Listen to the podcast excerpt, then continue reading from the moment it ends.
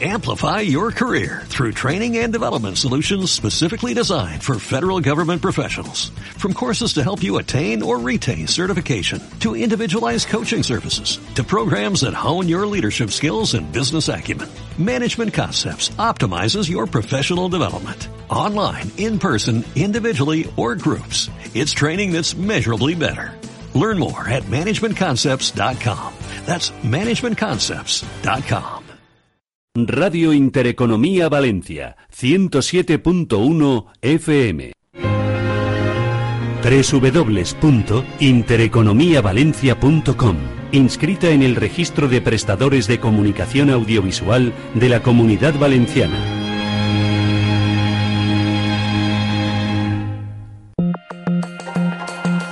La dirección de Radio Intereconomía no se responsabiliza ni comparte necesariamente las opiniones y consejos de sus colaboradores o las realizadas por terceros ajenos a este programa.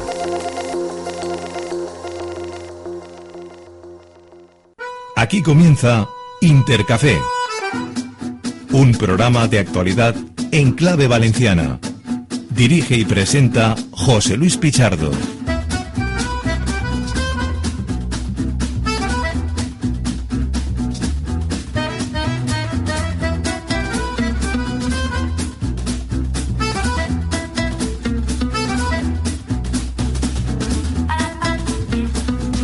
¿Qué tal? ¿Cómo están? Bienvenidos a Intercafé. Bueno, son las 9 de la mañana y casi 19 minutos. Tenemos a estas horas el cielo cubierto. Digo cubierto porque esto de la lluvia Mm, lo de la lluvia, ¿cómo lo calificamos? ¿De ciencia ficción? Por lo menos en la comunidad valenciana.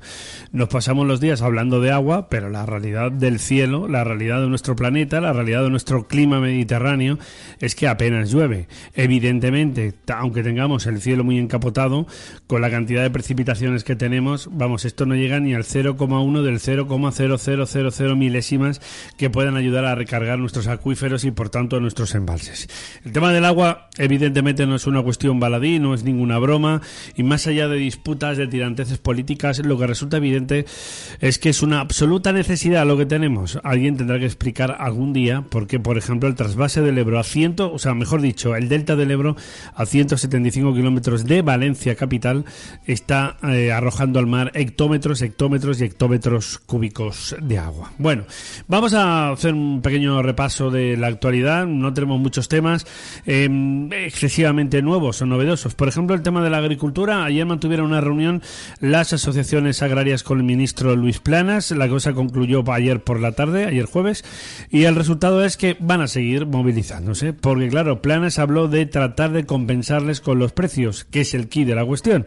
De esto, esto no lo discute nadie. Pero cómo conseguirlo, cómo hacerlo, porque claro, si tratas de intervenir en un modelo de economía de libre mercado, pues en primer lugar vas en contra, o sea, en contraposición con lo que son las reglas de la Unión Europea. Esto para empezar, porque hablamos de un mercado de libre comercio, de una economía libre, por tanto un modelo de economía liberal es muy difícil tampoco o también poder intervenirla. Esto es otro de los kits importantes de esta cuestión.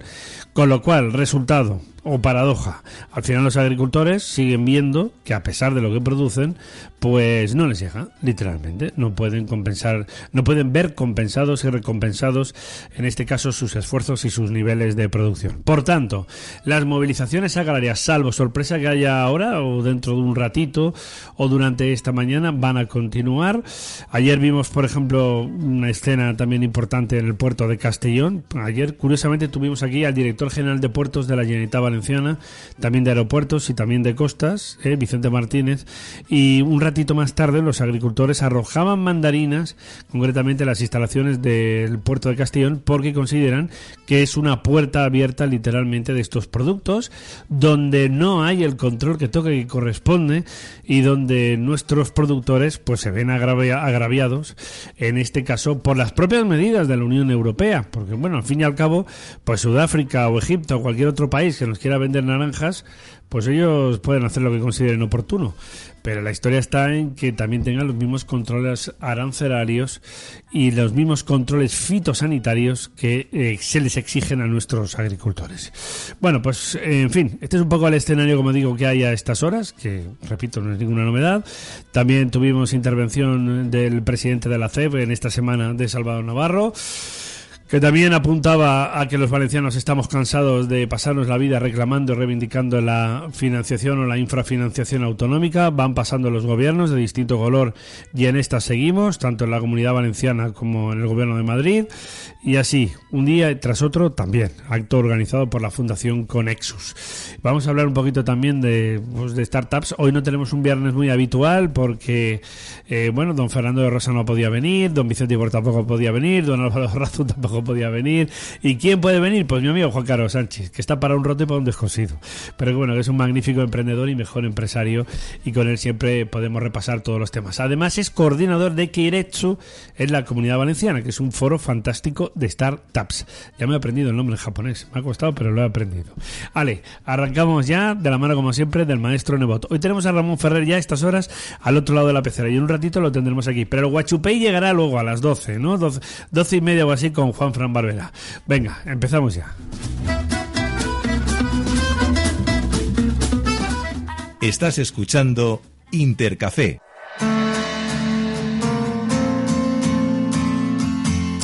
Pues nada, aquí estamos ya en este, por cierto, eh, 16 de febrero. 16, sí, San Valentín fue el miércoles, qué lejos queda ya. Pero los amores van y vienen y hay amores que, que matan. Acércate, acércate al micro, querido amigo, acércate al micro ahí. Ahí voy. Juan Carlos, buenos días. Buenos días. Gracias por venir. Eh, un placer, eso. como Tú siempre. estás para un roto y para un descosido, amigo mío. Bueno, eh, siempre que me ofreces la oportunidad de venir, eh, intento encajarlo en la agenda y, bueno, algún día te voy a decir que no, tampoco. No, ya lo sé. eh, ¿eh? pero bueno, mientras escucha, pueda. escucha, y estarás en tu legítimo derecho. Claro, Falta, claro, faltaría claro. más. Pero vamos, un placer, ya sabes, Muchas gracias por el esfuerzo, porque además, fíjate, ¿no? Estábamos comentando, que el cielo encapotado, pero, pero no llueve. Bueno, Y- ayer y- cayeron unas gotitas. Pero necesitamos Un poquito más. un poquito de precipitaciones, porque es que hay que tener el cielo encapotado. Bueno, refresca un poquito el ambiente, vaya por delante, sirve para limpiar un poquito la atmósfera, que eso está bien.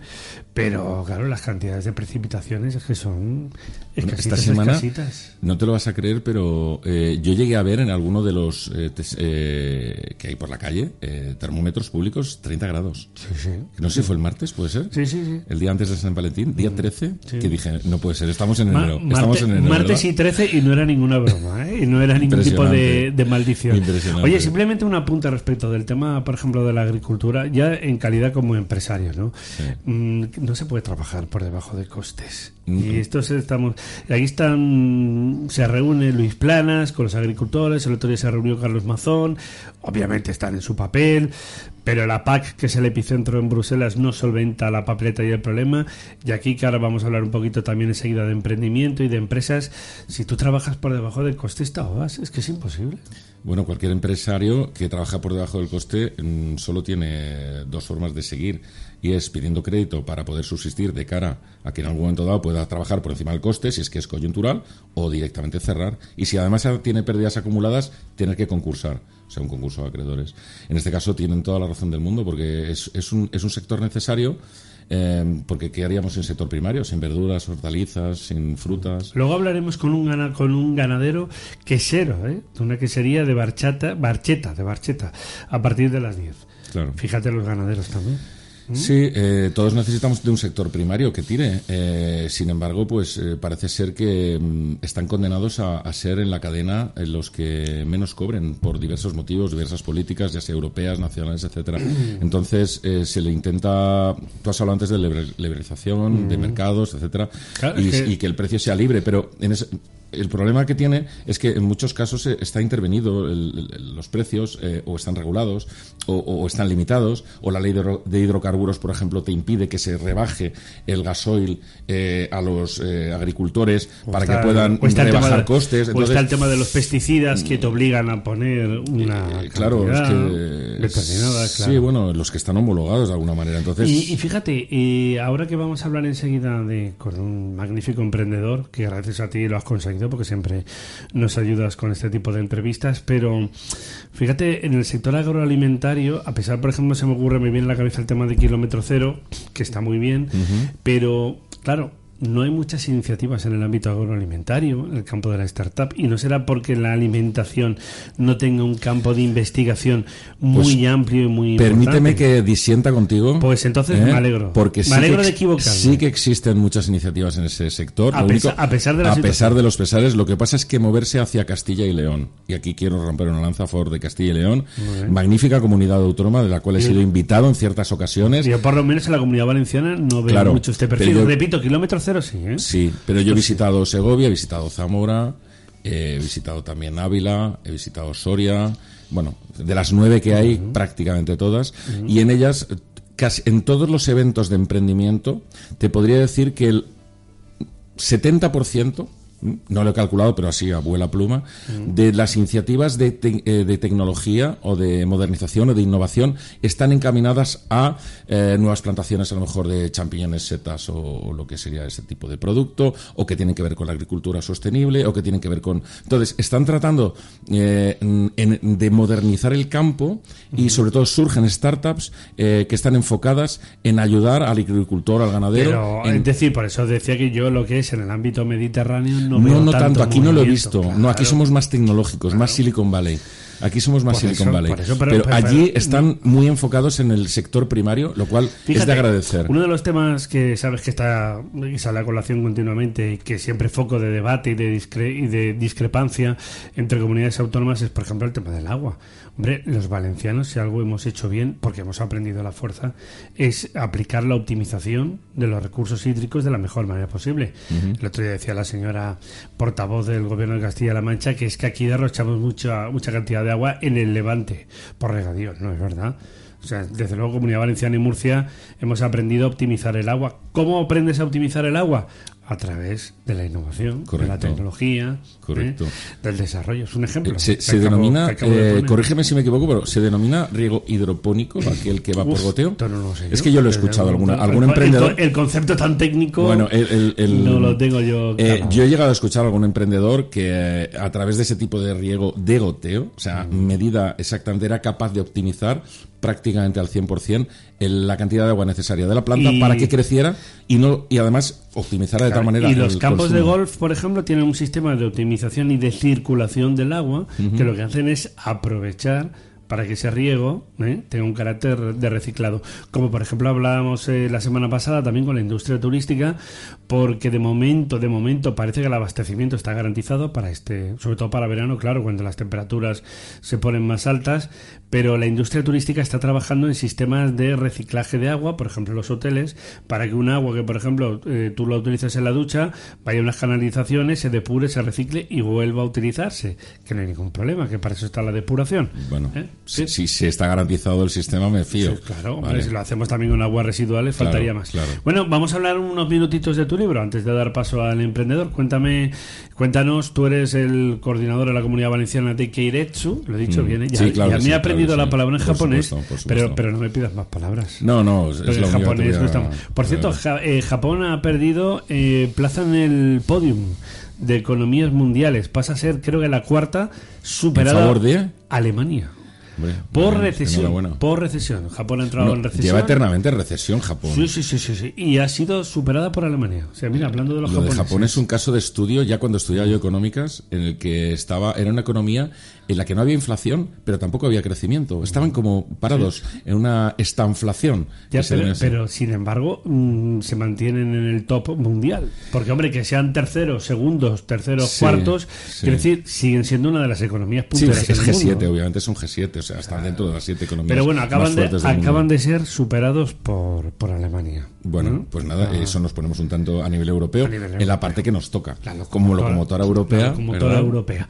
Bueno, me preguntabas por Kiretsu. Eso, por ¿vale? Kiretsu. Claro, empezado por el tema japonés, claro, pues... Sí, bueno, eh, yo no sé el, el CEO mundial de Kiretsu cómo se inspiró. Igual se fue a un viaje a Japón y de repente Pues, dijo, uy, lo de o- Kiretsu me ha gustado. ¿O es japonés? no, es americano. ah, llama- no, es japonés. Se llama vale. Randall o Randy Williams para los amigos y vive en San Francisco y es un señor ya pues que ya peina canas hace tiempo y que fundó por allá por el año 2000 que fue el año de las .com y el año del Silicon Valley la eclosión ¿Qué tiempos- pues, una marca qué tiempos aquellos? eh, qué tiempos aquellos efectivamente las terras y tal verdad hay unos precios desorbitados yo, yo, yo recuerdo cuánta gente se acordaba acordara de Terras, ¿no? Bueno. Sí, sí, de Terras. ¿verdad? Por encima de 100 euros la acción, ¿verdad? Tremendo. Bueno, en fin, no es el tema. Qué especulaciones aquellas. Vaya del mercado bursátil. sí, hoy en día, hoy en día, ese tipo de fenómenos yo no los veo. Con los mecanismos de control que hay, hombre, puede haber alguno. Me acuerdo, ¿te acuerdas de Bolaños y de Astroc y toda la historia que Bueno, pero eso es otro tema. Eso Ya, no ya, llegó a cotizar. Eso fue. No, sí eso fue. y también infló la acción. mm, Hombre, que se llegó a cotizar. Bueno, Astroc, vale, porque tú me hablas cuando empezó a cotizar. Hombre, Bolaño. ¿Y cómo, y cómo disparó Bolaños? ¿Cómo disparó el precio de las acciones? Lo digo por, por eh, burbujas eh, Eh, bursátiles. sí, bueno, lo que pasa es que eso, aprovechando la ley, la LARAU, la Ley Reguladora de Actividad Urbanística del año en su momento. 2004 o 94, Ayer, no ayer- la repasábamos con, 94 creo con Carlos Primo. Entonces era conseguir Rafael Blasco. Sí, Ah, eh, es- Valencia se convirtió, Comunidad Valenciana se convirtió en un PAI continuo. O sea, en aquella época yo recuerdo que, que además el tema urbanístico es un tema que llegó a mí eh, de forma indirecta. No es que sea especialista en urbanismo, pero sí que es verdad que al final todos nos vimos un poquito inmersos en el tema urbanístico. Bueno, todo el mundo, todo el mundo Todo el mundo- podía, todo el mundo podía ser promotor. Sí, exacto. Te podías hacer país tú mismo ya. O Esto- sea, esto te un- contratabas un despacho de arquitectos Y arreglado. y, arre- y decías, bueno, voy a urbanizar mi pueblo y, Y voy- hacías un país. Y hacías un país. Y sobre esto, por cierto, eh, no sé si lo comentábamos ayer o antes de ayer, y es verdad, hay que estudiar los ciclos de la economía, donde, claro, cuando hay un sector pujante, el que sea, claro, yo también entiendo que la gente quiere buscarse la vida, también lo entiendo.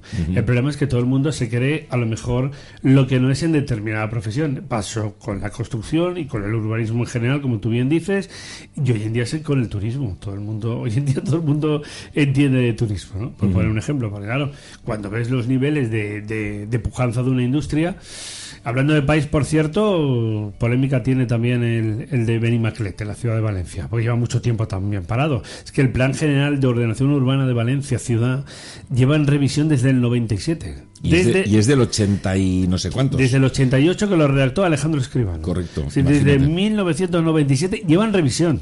Sí, sí. Que estamos en 2024. Sí, y aquí estamos todavía. Pues claro, hoy en día los países se van, a- se van sacando adelante a trancas y barrancas. Bueno, cuéntame cosas Entonces, de, de te decía que Kiretsu, bueno, es una, es una marca que comenzó en 2000 eh, solamente en Estados Unidos y que el modelo de negocio se basaba en, debido al emprendimiento, debido a la innovación y debido a la necesidad de canalizar todas esas eh, startups que estaban surgiendo al calor de, del Silicon Valley, eh, necesitaban financiación y entonces a este hombre se le ocurrió reunir a todos aquellos business angels, que recordemos que son inversores como tú y como yo, que tienen un dinero excedente y que quieren invertir en empresas de riesgo a cambio de una alta rentabilidad, obviamente no estamos hablando de letras del tesoro, y entonces le reunió en torno a lo que, bueno, pues foros de inversión, que eran reuniones en las que juntábamos, mm, hacíamos un evento y juntaba pues un, bueno, un salón lleno de, de inversores y delante unas startups picheando o exponiendo durante 8 o 10 minutos su, su proyecto.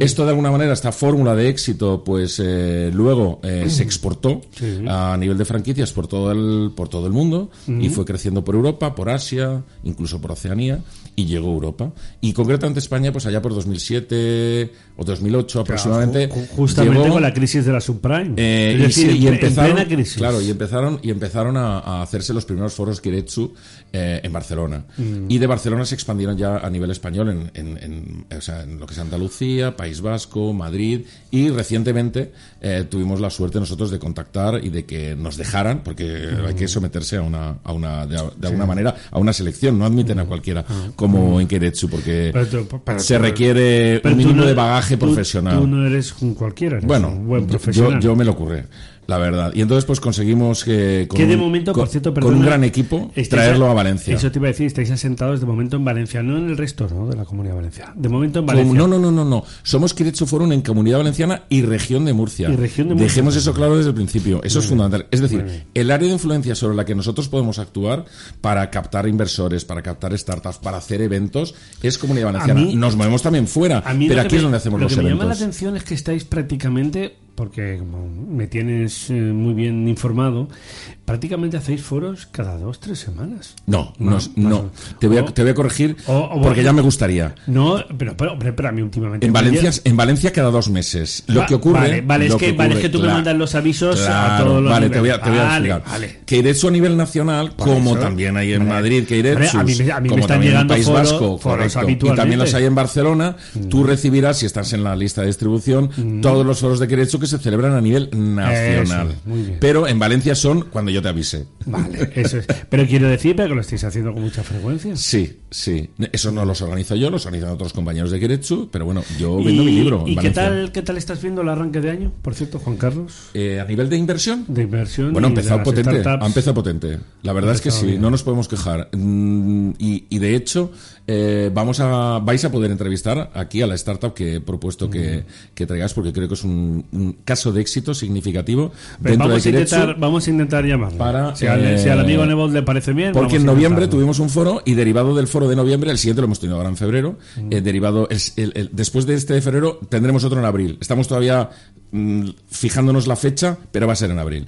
Eh, este de noviembre hubo una startup, Match Biosystems concretamente, que tenía, ahora lo explicará mejor el que yo, obviamente, entre todos los proyectos de inversión, que ha conseguido un ticket. Le han invertido 200.000 euros. Pues en Entonces esto- creo que es un caso de éxito, en- que hay que en poner esto- valor En estos tiempos y que nos fácil, explique ¿eh? el, el ¿Qué emprendedor, hacen? ¿no? ¿Qué hacen ellos? Bueno, parece ser que utilizan. eh, hay, un, hay un problema médico importante y es que muchos Mm. pacientes mueren de sepsis, que es como una infección generalizada. Sí, sí. Entonces, ellos, eh, a través de los mm, técnicas de diagnóstico, las técnicas de diagnóstico habituales, se tarda más tiempo.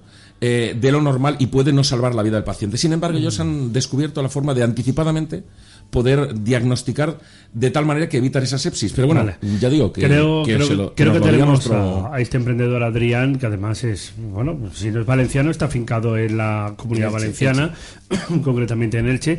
Y una pregunta muy rápida respecto a lo que te estaba comentando. ¿Ha arrancado 2024 bien? ¿Hay ganas de inversión?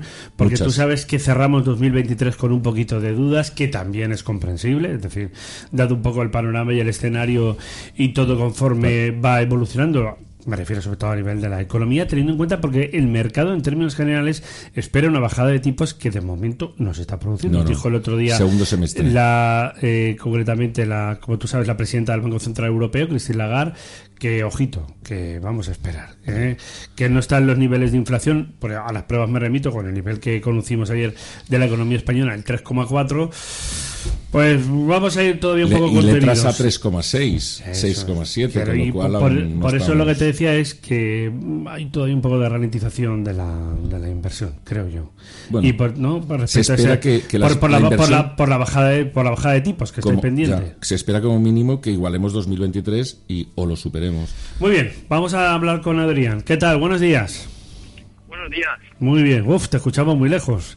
A ver, ¿tú lo oyes? Sí, Eh, sí, lo estoy oyendo. Intenta A ver, ¿Me pegártelo. escucháis ahora un poquito mejor? Sí, si estás con manos libres, quítatelo, por favor.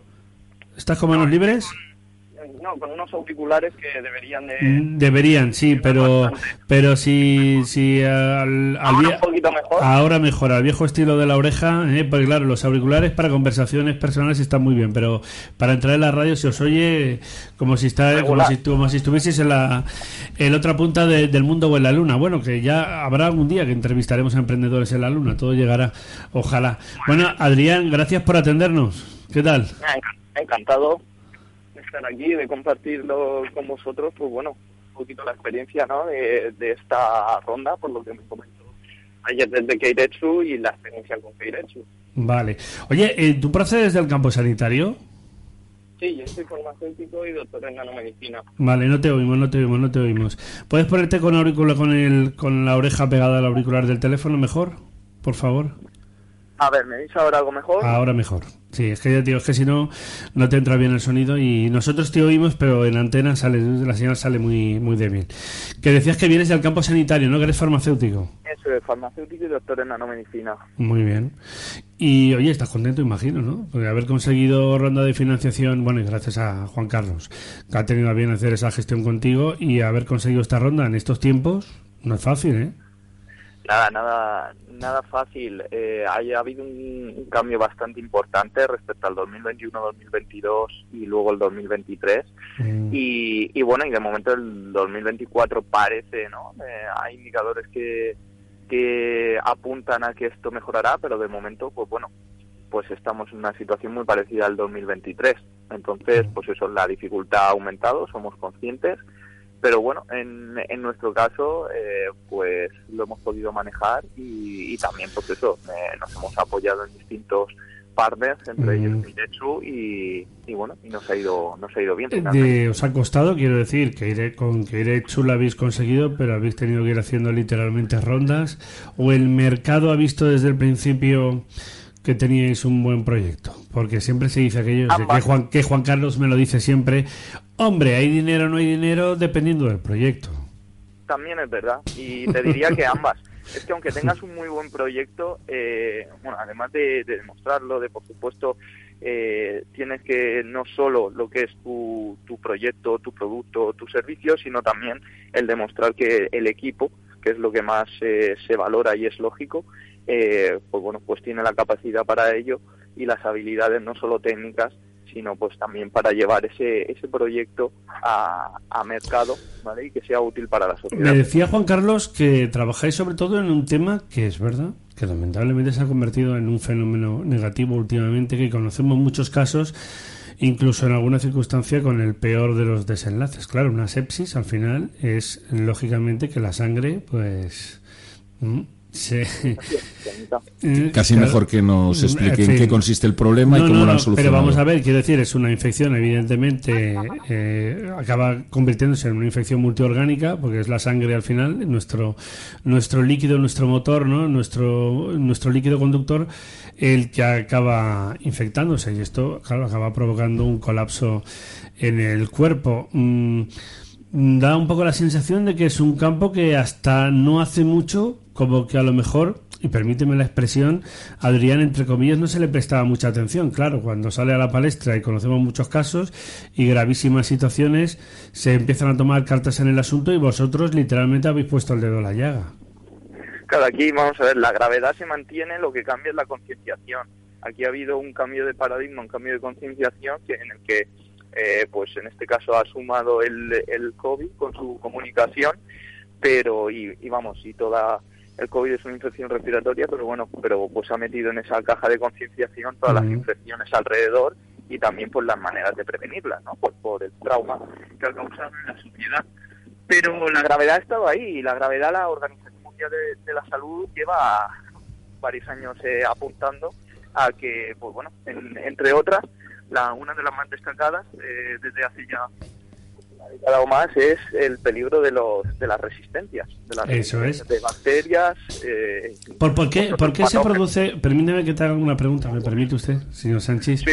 Eh, en el campo, por ejemplo, ya puramente epidemiológico, ¿por qué se está produciendo este fenómeno de estas eh, multibacterias o estas bacterias resistentes que le plantan literalmente cara a nuestros antibióticos? ¿Qué es lo que ha cambiado para que ahora mismo, en algunos casos, lamentablemente, no podamos combatirlas? Pues a ver, es multifactorial, pero lo que más se destaca sobre todo es un mal uso de, de las herramientas pa- eh, farmacológicas para tratar los antibióticos, Mm. también antifúngicos y, y antivíricos. Al final las bacterias eh, evolutivamente pues aprenden para protegerse, para sobrevivir Mm. y, y bueno, y un mal uso de, de los antibióticos pues promueve el que estas bacterias puedan eh, aprender, Claro, y, digamos, ¿y qué situación y qué situación tenemos ahora mismo? Porque el otro día leí, como parte de esperanza, que parece que había, se habían detectado ya o creado fármacos que podrían volver a combatir este tipo de fenómeno. ¿Cómo estamos ahora mismo? Estamos en un plan. Tienes mucho viento, ¿no? Por cierto. Sí, sí, sí, sí. Que, que te decía también, ¿no? Que cómo se puede combatir ahora mismo o que, que- en qué campo estáis trabajando. Yo a ti te lo pregunto en doble calidad, no solo como emprendedor, sino también lógicamente como farmacéutico.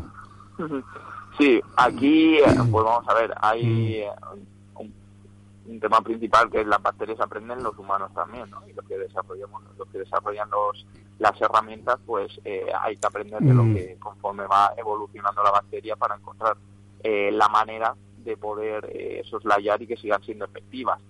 Esto cada vez es más complicado si se sigue por un uso no racional, digamos, Mm. o un uso indebido de, de las herramientas, pues en concreto de los antibióticos, antifúngicos y demás. Ya. Permíteme un momento, eh, este, estamos recibiendo imágenes en directo, lo estamos viendo aquí por los monitores de televisión española. Ahora mismo tenemos a los agricultores en Villena que pretenden cortar la A7, pero aún así, bueno, un tribunal prohíbe cortar esa vía, pero ellos dicen que la piensan cortar igual. Esto ahora mismo está sucediendo, como digo, en, en Villena. Estamos hablando de la misma provincia de Alicante. Claro, tú estás en una punta, Adrián, y Villena, como sabes, está más colindante ya con la provincia de, de Valencia. Pero ellos están ahí preparados con sus tractores. Bueno, Juan Carlos, claro, le, sobra, le sobran los motivos. A ver, Hola Adrián, Eh, buenos días. Enhorabuena. y, Enhorabuena por, por el ticket de financiación que has conseguido a través de Giretsu. Vale, eh, mm, también de, la labor de Keiretsu y de, y, de la oportunidad que, que presentáis a las diferentes Claro, claro. empresas, startups en este caso. Adrián, ¿me- ¿nos puedes refrescar qué haces exactamente tú en Match Biosystems? Sí, claro. Eh, bueno, yo soy el CEO de, de Match, entonces me, me encargo de la parte, pues de, de- bueno, eh, en general en todas, ¿no? Por el estadio de la, de la, de la, de la sociedad, pero de dirección de- del desarrollo de negocio de esta compañía principalmente. Y en esta compañía, pues bueno, nos dedicamos al diagnóstico rápido de enfermedades infecciosas en pacientes críticos, esto principalmente es sepsis, como ya habéis nombrado, Mm. y nuestro primer desarrollo se centra en las infecciones fúngicas invasivas, especialmente candidiasis invasiva. La candidiasis, eh, bueno, la más conocida es la vaginal. Esto, pues, eh, es, es un problema, pero no es algo crítico, ¿vale? Es algo que está más bien controlado. La candidiasis invasiva es, pues, esta infección en la sangre, que es de lo que estábamos comentando, ¿vale? La, la sepsis. mm, Esto, eh, la virulencia es muy alta, dado que si en 48 horas no se ha establecido un tratamiento correcto, los- lo- el riesgo de mortalidad aumenta por encima de un 40%, mm. con tasas de mortalidad muy altas. Claro. Se da principalmente en pacientes nosocomiales y el problema es que las herramientas diagnósticas actuales tardan de 2 a 5 días, porque eh, confían en el. Uf, uf, que no te oímos, no te oímos, Adrián. Adrián, No, no me intenta Hola. acercarte lo que puedas, por favor. Yo sé que soy muy pesado, es que no te oímos. Y lo peor de todo no es que no te oímos nosotros, es que no te escuchan los demás. Lo de- Vale, nada, yo estoy haciendo el mayor esfuerzo por acercarme al micrófono, ¿vale? Vale, vale. Que, de- que Eh, decías puedo que... hablar más alto, nada, comentaba que el, el problema Eso. principal es que las herramientas diagnósticas actuales tardan de 2 a 5 días, tienen Muy una bien. fiabilidad muy bajo, ¿vale? Confían en el hemocultivo para ello, por, por ello pues esto, esta prolongación en el tiempo hasta el diagnóstico y, Mm. y la baja fiabilidad y nosotros presentamos una solución diagnóstica global, ¿vale? Para, para estas Mm. candidiasis invasivas que en 2 a 5 horas, por tanto pasamos de días a horas, tenemos el resultado con una fiabilidad por encima del 95%. Mm. Genial, y eso puede provocar obviamente que salvéis vidas donde antes no se podían Claro, salvar. claro, porque sobre esto lo que tú comentabas, ¿no? Es decir, yo no sé si calificar. Aquí estamos trabajando, ¿eh? Que yo voy trabajando, Sí, voy whatsappeando. usted y puede voy- hacer lo que quiera. Y voy trabajando con gestiones. que aquí se trabaja sobre la marcha. Sí, sí. Estos son estos tiempos. Que, eh, Adrián, lo que tú comentabas, a ver, eh, los, entre comillas, permíteme la expresión, ¿no? O el término de. El fenómeno de la sepsis que estamos viviendo, sufriendo y padeciendo actualmente, ¿nos debe hacer un poco encender las alarmas o no? Es decir, porque como conocemos tantos casos, o son los mismos casos que se han ido produciendo en los últimos años, pero que ahora tenemos más capacidad de visibilizarlos. Al margen de que, evidentemente, estemos teniendo mayor capacidad de resistencia a las bacterias, ¿no? Por lo que estábamos apuntando antes. Eso es, la alarma va a depender de la, de la reacción y de la capacidad de respuesta. Eh, lo bueno es tener la información que, que bueno que la tenemos, ¿no? Eh, entonces actuar en consecuencia con las herramientas que por supuesto disponemos de más que, pues, que hace unos años la ciencia avanza y, y, y manejar estas herramientas pues con la responsabilidad adecuada y con la concienciación adecuada Muy y saber bien. comunicar, porque aquí la responsabilidad también está en saber comunicar. Ah, amigo mío. Esto es la parte que nos toca. Saber comunicar. ¿Te suena, Juan Carlos? Sí, sí, cómo no, profesional como Y, usted. y para comunicar, ¿qué hay que hacer? Pues, oye, que a mí no me importa decirlo también. Están las redes con buen uso y en manos de profesionales. Conviene recordar esto. Y los medios de comunicación, que somos los que tratamos de aportar siempre el rigor, de contrastar la información, precisamente para que no haya bulos y contrastar y decir y aportar eh, informaciones eh, veraces. Que nos equivocamos a veces, claro, como todo el mundo. Que alguno puede tener determinado interés en determinadas cuestiones, también. Pero en términos generales, cuando damos una noticia es porque la hemos contrastado. Y esto conviene recordarlo porque creo que es muy, muy importante para combatir los, los bulos. Bueno, Adrián, con este dinerito, ¿qué, ¿qué, vas a hacer? ¿Vais a organizar un o vais a crear un laboratorio? ¿Ponéis en marcha la empresa? ¿Pasáis de fase en la empresa? ¿Estáis actualmente afincados en Elche? Eh, ¿Vais a seguir allí en la capital ilicitana? ¿Vais a desarrollaros por la comunidad? ¿Qué planes tenéis? ¿Qué retos y qué objetivos? Ya te lo pregunto desde el punto de vista puramente empresarial. Muy bien, pues en marcha estamos ya desde 2021, eh, concretamente aquí en el Parque Científico de la Miguel Hernández, y ahora mismo estamos en fase de validación clínica. Entonces, este año nos vamos a centrar en eso y en comenzar esa fase de adopción tecnológica y, acceso al mercado. Tenemos, eh, bueno, pues eh, distintos productos, eh, uno más cerca de mercado y, y otro que va a llevar un poco más tiempo por temas regulatorios. Eh, y entonces son esas fases, validaciones clínicas, fases regulatorias, estamos ya, tenemos licencia de fabricación de la, de la AEMS y, y, bueno, y estamos en proceso de implementación de ISO 13485, pues, que es fundamental para... Pues mira, eh, a mí no hay cosa que más me alegre, que más me guste, que os apoyen especialmente a vosotros a los científicos, a los sanitarios, a la gente que realmente permite que podamos avanzar, que podamos curar enfermedades, que podamos combatir lacras. Hemos tenido el problema reciente del COVID, pero hay muchas cosas más, como muy bien estás apuntando tú ahora, y es una lucha permanente y yo casi diría mitológica que tenemos contra las bacterias, contra los virus, que están en este planeta antes que nosotros, por cierto, y que, claro, siempre quieren hacerse su hueco. El problema es que a veces no, incordian en exceso. ¿eh? Convivimos con ellos y los necesitamos también. Y a veces también, se va a decir, también los necesitamos. Por ejemplo, nuestro intestino ¿eh? funciona a través de todo un procedimiento... piel... Claro, la con... microbiota está en todos los lados y la, y la necesitamos. claro. Que esté equilibrada y, y en el lugar donde tiene que estar. Y vosotros tendríais que ser portada de los medios de comunicación en algunos casos y no si tenemos amnistía arriba, tenemos amnistía abajo. ¿eh? Es decir, estos son los detalles, los detalles importantes que son los que realmente nos marcan a todos y que nos permiten realmente mejorar como sociedad. Lo que estábamos hablando antes, ¿verdad, Juan Carlos? El tema de la optimización del agua. Sí, sí. Que tú que estás en el Che lo sabes también muy bien, Adrián, ¿eh? que no que no vamos sobrados de, agua. A ver. ¿Me permites preguntarle al emprendedor? Eh, Rápidamente. Adrián, nada, eh, que quería saber... Eh, ¿En cuánto tiempo piensas después de que terminen ensayos clínicos que podéis estar ya de alguna forma comercial eh, haciendo test ya en, campos, es decir, en hospitales? Pues mira, hay una parte que podemos iniciar este año con uno de, los productos que requiere, eh, que vamos, que tenemos la regulación más, más avanzada y empezaríamos ya esa fase de adopción tecnológica con centros escogidos más eh, estratégico para nuestros casos de éxito y luego habrá otro tipo de test que hasta 2025 eh, y en 2025 no se podrán poner a disposición aquí en Europa. Sin embargo, en Estados Unidos, a través de un mecanismo que es el RUO, Research Use Only, se puede empezar a, a dar esta adopción tecnológica también. ¿El qué? Perdona, repita, repita, repita, que no te hemos oído. ¿El qué? Por medio de, bueno, pues de, no es un mecanismo en sí, ¿vale? Pero que en Estados Unidos se permite el poner en, el mercado, eh, bueno, los centros clínicos, un producto mediante RUO, ¿vale?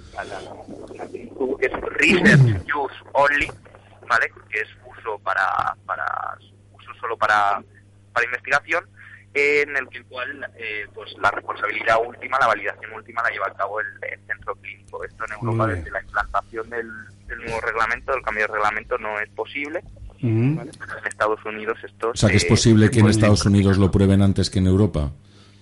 Eh, uno de los productos sí. Tiene, pinta de, Parece paradójico que desarrollamos en Elche y lo prueban antes los americanos. no sé. Bueno, ahí lo dejo. Son los modelos. Son temas regulatorios. Claro, son los modelos regulatorios. Eh, otro, ese es otro, otro debate, otro capítulo aparte.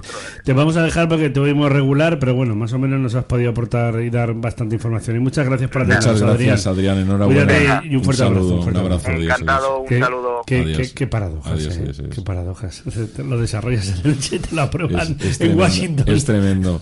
No, eh, la, la, pregunta era un poquito, pues bueno, dirigida ¿por qué? Que lo hemos oído a Adrián a, medias, por eso conviene por, ¿Por qué tú y yo no podemos podemos ser usuarios de este avance tecnológico que ha conseguido en el terreno médico tan necesario eh, no porque haya sido desarrollado en Europa, mm, al ser desarrollado en la comunidad valenciana, en Elche concretamente, y, gracias o a, pesar de, mejor que gracias, a pesar de las regulaciones europeas, nos tenemos que ir a probarlo a, a Estados Pero, Unidos. Pero fíjate, volvemos al punto de partida. Y por cierto que ayer Luis Planas anunció la creación de una agencia estatal de control, protección de precios, etcétera.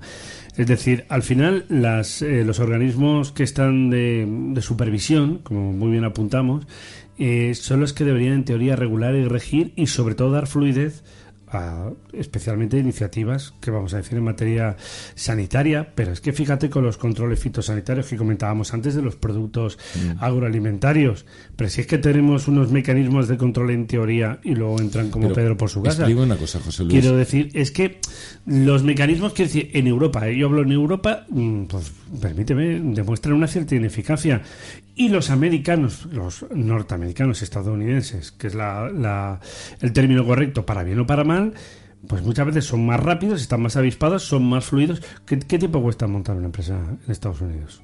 ¿Qué te cuesta? ¿De tiempo? ¿De dinero? 24, 24 48 horas. Es instantáneo. O sea, de hoy para mañana está creada. Ah, y sin capital. Y aquí somos lentísimos, durísimos, lo hemos intentado de muchas maneras. Entonces, eso ya es una traba, solo para crearla, pero para poner en mercado, por ejemplo, una investigación, un, avance tecnológico, que es verdad que de alguna manera lo que es el sector de la clínica, o sea, el sector médico, sí que requiere de muchos permisos administrativos y de pruebas y de ensayos clínicos, que lo reconozco. Muy bien. Pero fuimos capaces de pinchar una vacuna en un año que no tenía ni siquiera las y perdón que me estoy metiendo en un charco, ¿vale? Pero entiéndeme, o sea que cuando queremos no hace falta 10 años de ensayos clínicos para dar validez a un medicamento, claro. ¿verdad? Y las y se, al año de haberse desarrollado en Estados Unidos las vacunas se ponían en todo el mundo. Todos los procesos, todos los procesos que haya que seguir, especialmente como tú dices en el campo de los ensayos clínicos, a mí me parecen perfectos. Yo eso no lo cuestionaré nunca. Lo que está claro es que, como tú dices, no podemos tardar ni cuatro, ni seis, ni ocho, ni diez pues años. Según me dicen los expertos, son diez años. Claro. Y aquí meto. ¿Cuánta gente va a morir por el camino? Claro, aquí meto a la legislación europea, porque en la Unión Europea estamos para bien y para mal. Y tenemos un ejemplo con el tema ahora mismo de, concretamente de, de la agricultura. Em, que el señor Luis Planas cree un mecanismo de control de no sé qué, de protección de los precios, todo lo que tú quieras. Pero el telón de fondo, por ejemplo, es la PAC, esa política agraria común, que es un fracaso. Pues ya está. Quiere decir que cuando, cuando nuestros gobiernos tienen responsabilidad, hay que decirlo. Tanto el gobierno principal, el gobierno de España, como las autonomías. Pero cuando no, cada uno que, ¿eh? que aguante que aguante literalmente suela. Amigo Juan Carlos, muchas gracias. ¿Qué nos queda un minuto? ¿Nos vamos ya? ¿Has traído paraguas o no? no pues si es que no ¿Estás lloviendo? no... tengo el coche cerca, no pasa nada. ¿Pero por qué no se ha aparcado dentro? ¿Tú no, sabes no dentro, dentro. Lo tengo cerca porque lo tengo dentro. Bueno, a mí una vez me pasó que aparqué dentro y entré al estudio con el agua por las rodillas. Pero bueno, no es lo normal.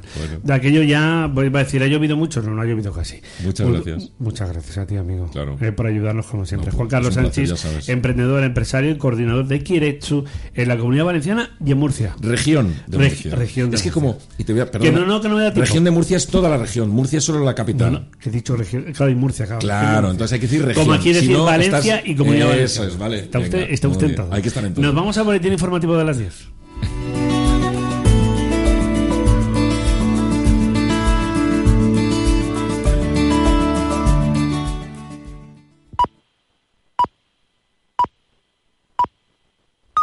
Son las 10, las 9 en Canarias.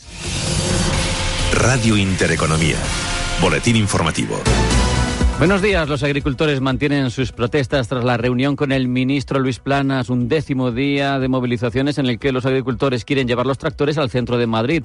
Ayer, lo sabemos, se reunían con Planas, les ofrecía una serie de medidas, pero les resultan insuficientes. Planas esta mañana ha indicado que sigue apostando por el diálogo con el campo, pero además desayunamos con presión para que el Banco Central Europeo no tarde en bajar tipos y llega, digo, la presión, curiosamente, desde dentro de su Consejo de Dirección. Durante la semana escuchábamos varios de sus integrantes, Lagarde, Guindos, Schnable, para pedir tranquilidad, que no haya precipitación, pero hoy es el gobernador del Banco de Francia, François Villeroy de Gallo, quien asegura que hay razones de peso para que no se retrase demasiado una primera bajada de tipos de interés. Sobre tipos, en este caso al otro lado del Atlántico, sobre expectativas expectativas sobre la mesa y comparecencias de la FED, comentaba el director general de Renta 4 Banco, Jesús Sánchez Quiñones, en Capital Intereconomía. Volvemos a tener declaraciones de miembros de la Reserva Federal, en este caso el presidente de la FED de Atlanta, que lo que viene a decir es que no hay prisa en subir tipos de interés y estima que va a haber solo dos bajadas de tipos de interés este año y que la primera se da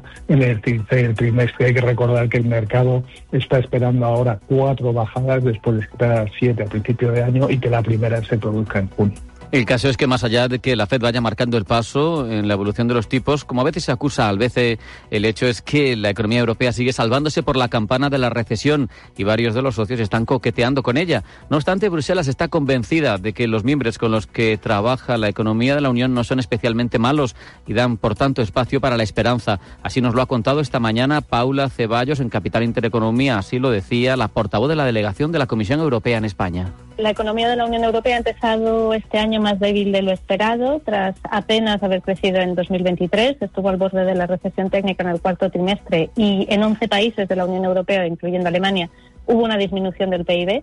Pero las condiciones para la recuperación están ahí, los precios de energía más bajos, un mercado laboral que a nivel europeo sigue fuerte, una inflación que está disminuyendo y estimamos que el crecimiento se va a producir algo más lentamente de lo que esperábamos en nuestras previsiones de otoño, pero que se va a producir. Macro de la segunda economía europea, los precios en Francia se moderan seis décimas en enero, 3,1% en línea con lo esperado. El subyacente baja siete décimas al 4,1%. Hablamos también, de nuevo, de Estados Unidos, curva de rendimiento que se ha invertido ya durante cerca de 500 días consecutivos. Es la inversión más larga de la historia para un indicador que tradicionalmente lo que refleja es desaceleración económica. Sin embargo, el SP500 ha subido más de un 30% desde que la curva se invirtió por primera vez en octubre de 2022 y, de hecho, este indicador ha subido en 14 de las últimas 15 semanas y todo tarde o temprano se termina. Así hablaba de ello en Capital Intereconomía desde Leverage Shares Ignacio Baquiano. Los índices están fuertes, pero sobre todo están marcando esa subida de índices estos valores tecnológicos. Creo que la tendencia va a seguir siendo positiva o alcista. Hablábamos la semana pasada de normalmente cuando llegas a una cifra en el SP de 5.000 o estas cifras redondas, como que siempre le cuesta un poco más superarla unos días, pero está tan fuerte el mercado que yo creo que vamos a continuar veremos eh, tal vez a lo mejor para fin de primer trimestre o para cuando llegue mayo. O sea que a lo mejor quedan estos meses de subida y tenemos luego unos eh, recortes o retrocesos. El mercado no puede subir eternamente a estos niveles. En los mercados, de hecho, llama la atención este viernes la subida del conglomerado asegurador y financiero Unipol en Italia. A esta hora casi un 23%, 22,88 de alza, 7 euros 5 céntimos, debido a que ha comunicado resultados con extraordinarios, pero también a la reestructuración con OPA que afecta a varias de sus compañías filiales. Vemos en general el, CAC parisino subir algo más de medio punto porcentual. También tenemos que hablar mm, del DAX, que avanza un 0,69%. Y en el caso del selectivo del IBEX 35, lo que tenemos es consolidación en 9.925 puntos. Si nos fijamos en los que mejor lo hacen, Fluidra arriba casi un 3%, Indra gana un 1,89% y Acerinox un 1,40%. En el otro lado, el de los recortes Endesa pierde dos puntos y medio porcentuales, Acciona se deja un 1,83 y Solaria recorta un 1,60%. También hay que mirar hacia las materias primas, el Brent en 82,45, el West Texas en 77,23, caen en torno a medio punto porcentual y en las divisas un euro se cambia por 1,0770 dólares y hace lo propio por 161,79 unidades. Otras noticias. Un apunte antes de marcharnos. En Galicia se cierra hoy la campaña electoral con actos en los que están presentes el presidente del gobierno, Pedro Sánchez, y el del PP, Alberto Núñez Feijó. Hay que recordar que este domingo están citados a las urnas 2,7 millones de gallegos. Hasta aquí el boletín. El próximo a las 11. Entre tanto, sigan escuchando Radio Intereconomía.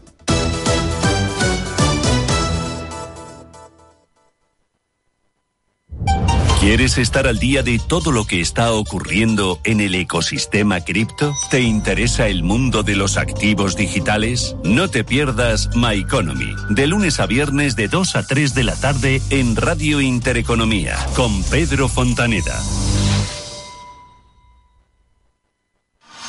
Radio Intereconomía, la radio de los negocios para estar bien informado.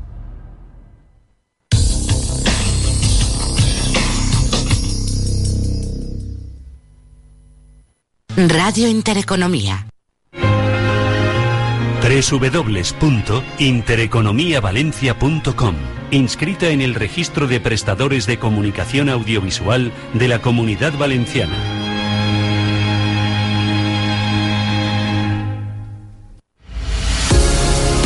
¿Necesitas camisetas personalizadas? ¿Camisetas para eventos? ¿Vestuario laboral? ¿Merchandising? Personaliza 22. Síguenos en Instagram en personaliza barra baja 22. Atención empresas y particulares.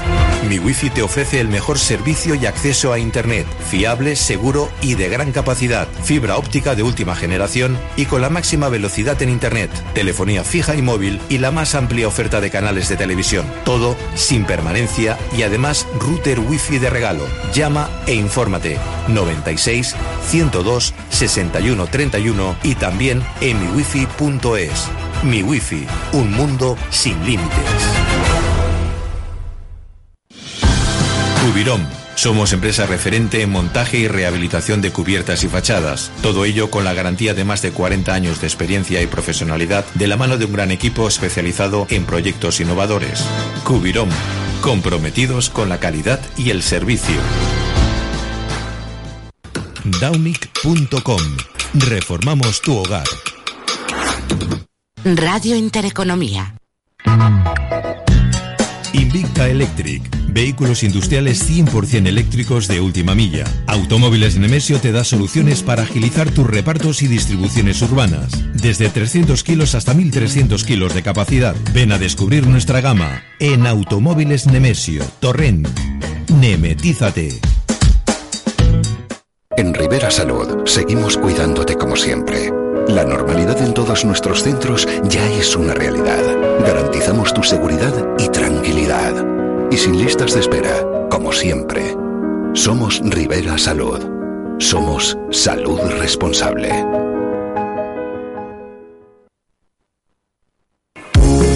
¿Quieres disfrutar de la auténtica cocina de cuchara?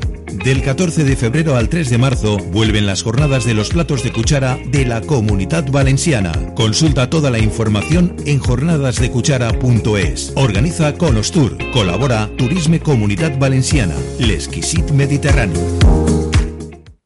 Amado Salvador, comprometidos con acercarte las tendencias y materiales de calidad para tu reforma a los precios más competitivos. Financiamos tu compra a medida. No pongas límite al hogar de tus sueños. Nos ajustamos a tus necesidades. Amado Salvador, ama tu hogar.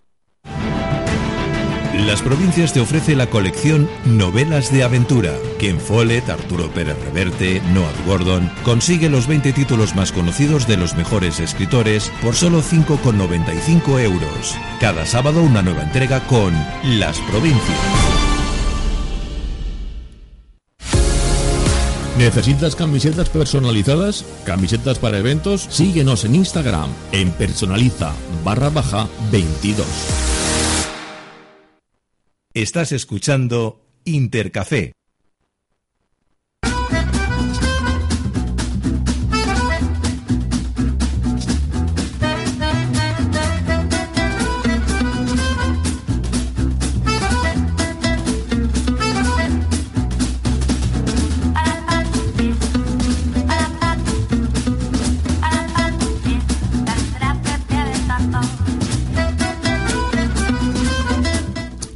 Muy bien, pues 10 de la mañana y 10 minutos. A estas horas en Valencia, por lo menos, pues, chispea, chispea. Porque esto de que llueve, chispea. Don Ramón Ferrer, amigo mío, buenos días. Muy buenos días. No, espérate, espérate. A ver, Nebot. Eso. a ver, Ahora, buenos días. Para, buenos bueno, días. más que chispea, esto es el, como dicen en el norte, ah, El chiribiri, ese, chiribiri. ¿no? Chiribiri, sí. Porque esto, esto y nada. Bueno, esto vale para humedecer el ambiente, es verdad. Siempre limpia un poquito. Mm, Un poquito, hombre, todo lo que sea esto, pues siempre mejora un poco en la atmósfera. Pero a partir de ahí, pues para riego y estas cosas, pues como que no. Es que no llueve, como- ¿eh? es que No no, llueve. no llueve. Bueno, vamos a hablar de cine, ¿no? Eh, luego la última parte del programa. Esta semana fue el Día de la Radio. El Día de la Radio también, y evidentemente siempre va muy ligada a la historia de la radio. Yo te adivino alguna de las películas que habrás preparado porque te soy sincero, no me ha dado tiempo ni a ver la pauta. O sea, no he podido ni ver la pauta. Es que vamos tan a piñón que yo, yo es que a todo, a todo no me da la vida. Confía en mí. Yo Pues confío en no él, confíes tanto. Yo confío en ti, confío en Nebot, yo confío en todo el mundo. Porque no, no, no, me, no me da la vida, no, no puedo ver las cosas. Y dicho esto, pues nada, en primer lugar tenemos ahora mismo que tenemos a un empresario, tenemos a un emprendedor y que nos va a contar también pues cómo está sufriendo el sector de la ganadería ¿eh? y en el caso de ellos que además también fabrican quesitos y luego están las ovejitas y están las vaquitas. Nuestro sector primario, del cual evidentemente hemos hablado en la primera parte del programa, recuerdo y repito, el ministro Luis Planas ayer anunciaba una especie de mecanismo de control de precios. Que esto es muy difícil muy complicado. En un mercado de, de libre de libre mercado economía de libre mercado como es la, la nuestra y si nos da tiempo Ramón creo que vamos a poder tener también a Morales un poquito si podemos discrepar un poquito con él que tendremos algunos temas en el candelero el Guachupei lo dejamos para las 12 ¿no? ¿a qué Sí. hora tenéis Guachupei? Una menos, eh, una menos cuarto. Una menos cuarto. Una menos veinte, Muy una bien. menos cuarto. Nebot ya está preparado. Bueno, vamos primer- en primer lugar a tocar temas serios, indiscutiblemente, con Jesús Calabuch, que es bueno el CEO, el responsable de la granja El Parral. Ellos están en eh, Barcheta, están en Alicante, son de la Terreta también. ¿Qué tal, Jesús? Buenos días. Hola, muy buenos días. Nada, encantado de estar en el programa. Eh, Barcheta está en provincia de Valencia. Provincia de Valencia, perdón. Perdón, Sí. perdón, perdón. Muy bien, eh, gracias por atendernos. ¿Cómo está el tiempo por ahí, por cierto? Bueno, pues eh, lo que estáis comentando está chispeando un poquito, pero totalmente insuficiente para las necesidades que tenemos. Ya me dirás, Tobino, ¿qué hacemos con este agua? Eh, poquita cosa podemos hacer, ¿no? Apenas... Así es, así es. Eh, en nuestro caso que tenemos ovejas, pues eh, la verdad que mm, tenemos una carencia de pastos y luego si tenemos que comprar forrajes, inevitablemente pues eh, están subiendo mucho de precio. Pues sí, bueno, cuéntanos un poquito, vosotros os dedicáis al, al ámbito ganadero y, y bueno, y a nivel de, de fabricación y de productos, por ejemplo, como el queso. Claro, ¿cómo se puede vivir, cómo se puede subsistir, eh, cómo se puede aguantar en esta gravísima situación que vivimos? Pues es complicado sobre todo para las pequeñas explotaciones como la nuestra.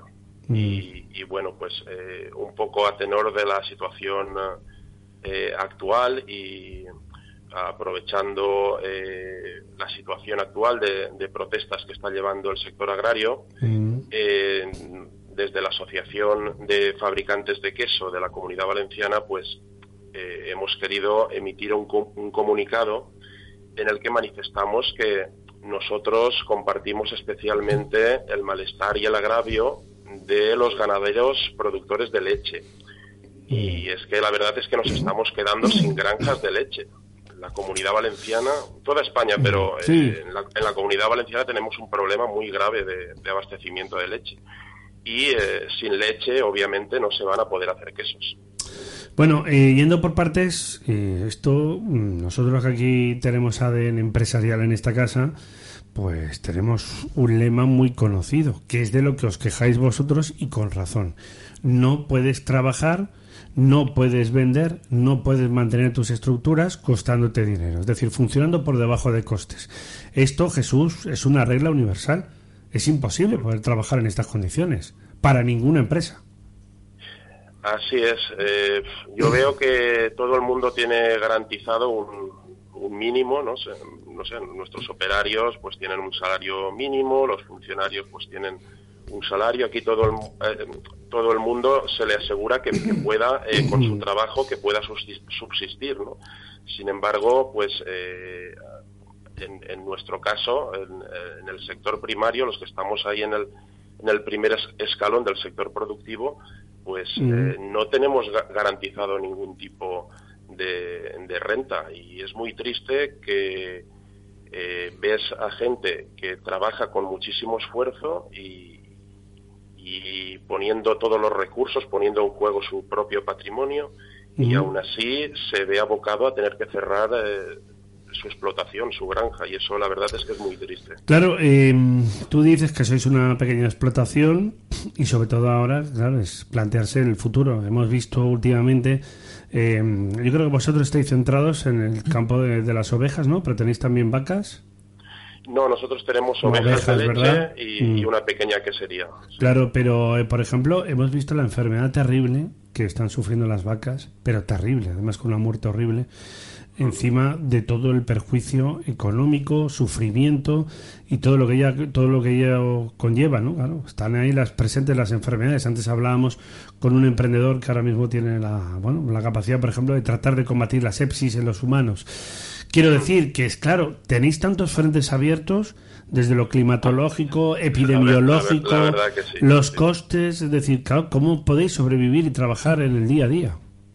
Eh, la verdad es que tenemos muchos frentes abiertos. Aquí ha- Mm. ha- habría que tocar muchos palos. ¿no? Yo quiero centrarme en, en uno que afecta pues a nivel global, general, a, a todo el sector Mm. agrícola y ganadero, y es que no tiene ningún sentido que aquellos Mm. alimentos que puedan producirse aquí tengan que producirse a miles de kilómetros de distancia. No, tie- no tiene ningún sentido. Y es una auténtica tomadura de pelo que nuestros políticos pues eh, hablen de comercio local, hablen de productos de proximidad, hablen de productos de kilómetro cero y que luego por otro lado resulte que están firmando acuerdos de libre comercio con terceros países donde se producen alimentos prácticamente sin regulación normativa y sobre todo aprovechándose de mano de obra mucho más Claro, eh, porque esto, barata. porque es verdad que esto lo conocemos más en el campo, por ejemplo, de los cítricos. Tú sabes muy bien que cuando hablamos de las naranjas, aparte de las que producimos en la Comunidad Valenciana o en Murcia, o, bueno, o en Andalucía también otro tipo de productos agroalimentarios, mm, es mundialmente diría casi yo famoso o conocido por aquello que procede de Egipto, que procede de Túnez, que procede también de Sudáfrica, pero es verdad que en el tema de lácteos se habla menos. Hombre, porque en teoría, fíjate, yo en teoría considero, pienso que en España en general tenemos fantásticas denominaciones de origen de quesos, nuestros vecinos de Castilla-La Mancha, Comunidad Valenciana y muchas otras regiones. Y aún así estáis sufriendo también competencia desleal. Pues así es, más allá de, de lo- de los acuerdos que hay con cítricos y otras frutas y hortalizas, pues Mm. eh, resulta que también, también hay eh, tratados ahora mismo, eh, está pendiente de ratificar un tratado de libre comercio entre la Unión Europea y Nueva Zelanda, Sí, cierto. que, que permitirá la entrada anual de 25.000 eh, toneladas de queso Mm. arancel cero. De, de, de 25.000 toneladas de quesos, pero eh, luego también no sé cuántas toneladas más de carne de ovino, de Mm. carne de vacuno. Claro, todo esto eh, pues afecta gravemente a- al futuro, a la continuidad de nuestras explotaciones. Bueno, eh, con estos panoramas dame números, es decir, ¿qué os cuesta mantener el día a día? ¿Qué situación tenéis ahora mismo de mercado? Decías tú que cada vez lo tenéis más complicado para producir, porque entiendo que vuestra producción es a pequeña escala, pero ya a lo mejor puede ser autosuficiente para vosotros y para poner en marcha también, mejor dicho, para mantener una pequeña estructura empresarial. ¿Cómo estáis funcionando y qué tipo de producción hacéis y hasta dónde podéis llegar en el mercado? A, a ver, en mi caso en particular, eh, como es una explotación más o menos eh, pequeña, pequeña quiero decir, eh, tenemos unas 300 cabezas de ganado ovino y nosotros transformamos la totalidad de, la leche que producimos y eh, un 80-90% de nuestra producción la estamos vendiendo directamente al consumidor final varios puestos de venta que tenemos en, en mercadillos municipales. Mm. Entonces, nosotros así a nivel de microempresa, pues eh, hemos creado así un sistema en el Mm. que nos, nos permite mantenernos. Pero claro, eh, esto se cuenta así muy rápido, muy fácil, pero detrás de, de toda esta gestión que va desde el manejo de- del ganado, ordeñar las ovejas, fabricar y luego vender, pues hay muchísimo trabajo, hay muchas horas de, Claro. de trabajo y al final pues eh, todo el mundo no puede no puede eh, en su granja eh, realizar toda- todas estas tareas. Claro, y a nivel de cifras, algunos datos que me puedas dar. Lo que producís, lo que te cuesta mantener la granja en el día a día y previsiones y sobre todo qué, qué futuro ves con este escenario. Eh, bueno, de cifras, yo lo que veo es que en los últimos eh, dos, tres años se habla de, de que ha habido una merma de, de un 20% de, de explotaciones de, de granjas de leche que, que se han reducido. Eh, luego los costes de, producción, eh, obviamente, pues eh, han, han- han sido el, el principal factor que, que en los últimos tiempos pues Mm. haya hecho que la- la- haya, se haya producido una merma importante en la rentabilidad de las explotaciones. Eh, pero mm, más allá de los costes que se han incrementado, en los- sobre todo en los últimos dos años, eh, venimos arrastrando otros problemas de ya hace mucho tiempo y eh, uno de ellos pues es eh, la, la merma importante de nuestro poder adqui- adquisitivo, consecuencia también de la sobrecarga de trámites burocráticos que, Que lastran- bueno, claro. que eh, muchas horas de trabajo Bueno, eh, el ministro Planas anunciaba ayer, como bien sabes, esa especie de mecanismo de control, de protección de los precios, etcétera. Yo esto lo veo muy complicado en un escenario de, de economía de libre mercado. Esto es dificilísimo. Claro, a ver, a como declaración de intenciones del ministro me parece muy bien. Y esto sería, por cierto, también lo deseable. Pero ¿cómo controlas tú los precios de mercado? ¿Cómo controlas tú esta situación y cuando tienes tanta dependencia de la Unión Europea? Es complicadísimo. Eh, la ley de la cadena alimentaria ya lleva varios años aprobada y ya se ha demostrado que es completamente ineficiente. Mm, muy bien. Bueno, pues Jesús, ¿qué te vamos a decir? Mucho ánimo. ¿eh? Y seguiremos en contacto contigo. Ya, Muy bien, seguir trabajando pues- y peleando. Y gracias por dedicarnos unos minutitos. Muchísimas gracias. Y a disfrutar de ese quesito fantástico que hacéis ¿eh? también en Barcheta. Un fuerte abrazo, cuídate mucho. Venga, Un gracias. abrazo, Hasta luego, gracias. Ay, Qué, qué importante en esto, José Luis, suelen ser los ayuntamientos con los mercados medievales, Sí, los pero- mercados locales, pero claro, pero ellos, ellos no tienen el poder como para tal ayudar.